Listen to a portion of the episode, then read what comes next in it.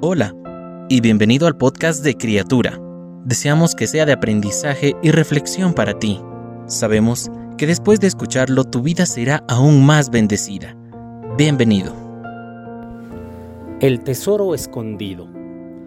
El libro de Mateo capítulo 13 versículo 34 dice, Además el reino de los cielos es semejante a un tesoro escondido en un campo, el cual un hombre halla y lo esconde de nuevo, y gozoso por ello va y vende todo lo que tiene y compra aquel campo.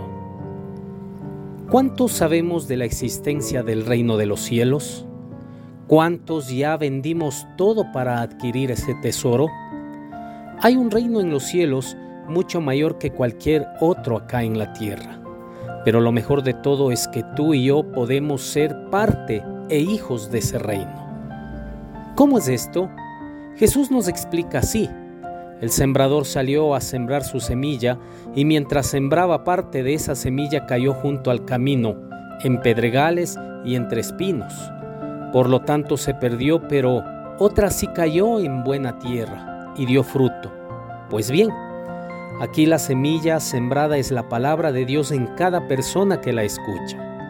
La parte que cae junto al camino, en pedregales y entre espinos, es aquella la cual oyen las personas pero por diferentes motivos, el enemigo, las persecuciones, las riquezas, se pierde y no da fruto.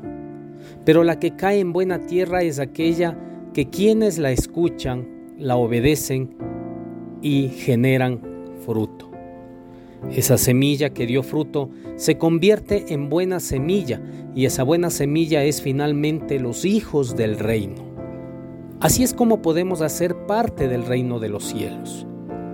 Felicidades, descubriste el tesoro escondido, así que es hora de que renuncies a todo aquel que en tu vida no permite o todo aquello que en tu vida no te permite que la palabra de Dios produzca fruto. Querido amigo, querida amiga, Jesús el sembrador está a la puerta y llama. Si tú escuchas su voz y abres, Él entrará en tu corazón y sembrará esa buena semilla. Señor, tu palabra es la lámpara a mis pies y lumbrera a mi camino. Te doy gracias por el privilegio de tenerla en mis manos y poder acceder a ella cada día como mi alimento espiritual. Te pido, Señor, que hagas de mi corazón esa buena tierra donde la semilla de tu palabra germine y produzca mucho fruto para tu gloria. En el nombre de Jesús. Amén. Cada una de las palabras que se dijeron hoy fueron un mensaje directo del Señor para ti.